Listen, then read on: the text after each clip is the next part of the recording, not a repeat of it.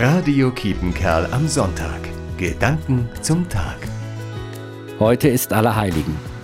Auch bei uns im Kreis Coesfeld werden viele Menschen auf den Friedhof gehen, um die Gräber der verstorbenen Familienangehörigen zu besuchen. Ich empfehle Ihnen, gehen Sie erst zum Einbruch der Dunkelheit auf den Friedhof. Wahrscheinlich werden Sie ein Lichtermeer sehen.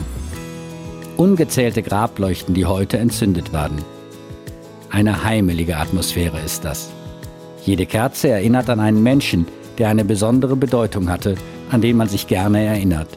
Jede Kerze stellt eine Verbundenheit her zwischen den Lebenden und den Toten. Am Ende einer Beerdigung bete ich, Herr, gib unseren Verstorbenen die ewige Ruhe und das ewige Licht leuchte ihnen. Die Kerzen, die wir entzünden, sind Zeichen für das ewige Licht, ein Hoffnungslicht für die Lebenden und die Verstorbenen. Johannes Arndt, Gosfeld.